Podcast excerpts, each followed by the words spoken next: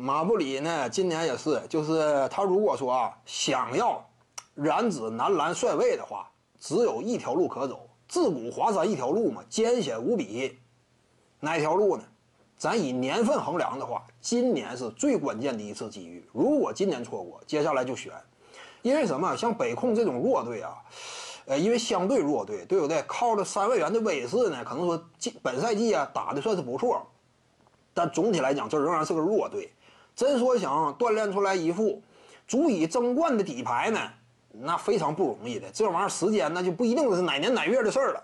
但是今年呢，由于疫情的影响，赛制的安排。给了弱队啊很大的机会，就是对于所有弱队来说，今年至于任何一支弱队，他的整个争冠计划而言，都是至关重要的一年。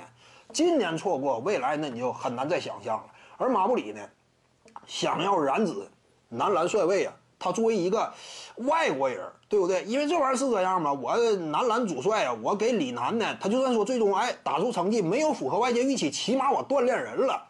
作为一个外援，就作为一个这个教练岗位的储备，年轻力量可不可以？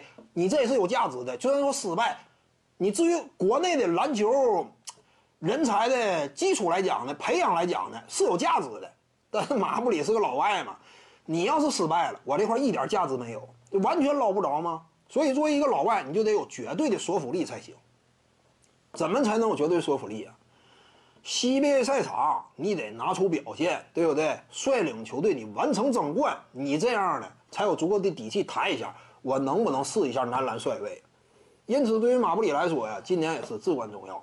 他之前就提过嘛，自己未来有一个大目标。真说执教的话，想要就是是不是说有这种可行性？执教国家队嘛，想要做到这点的话，奔着这条道使劲的话，今年是一个关键的门槛，能抓住的话，那就可以。那就可以值得想象，或者说借着今年这个机会呢，率领北控，你就算没争冠啊，目标放低一点，哪怕没争冠，干进了最终的决赛，这对于北控这支球队来说意义突出。历史头一次吗？你这玩意儿值不值得骄傲呢？值不值得？哎，说一下呢？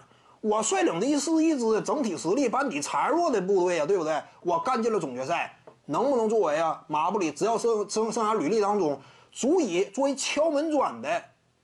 这么一段过往经历呢，也差不多，所以今年马布里啊还得带队打出表现。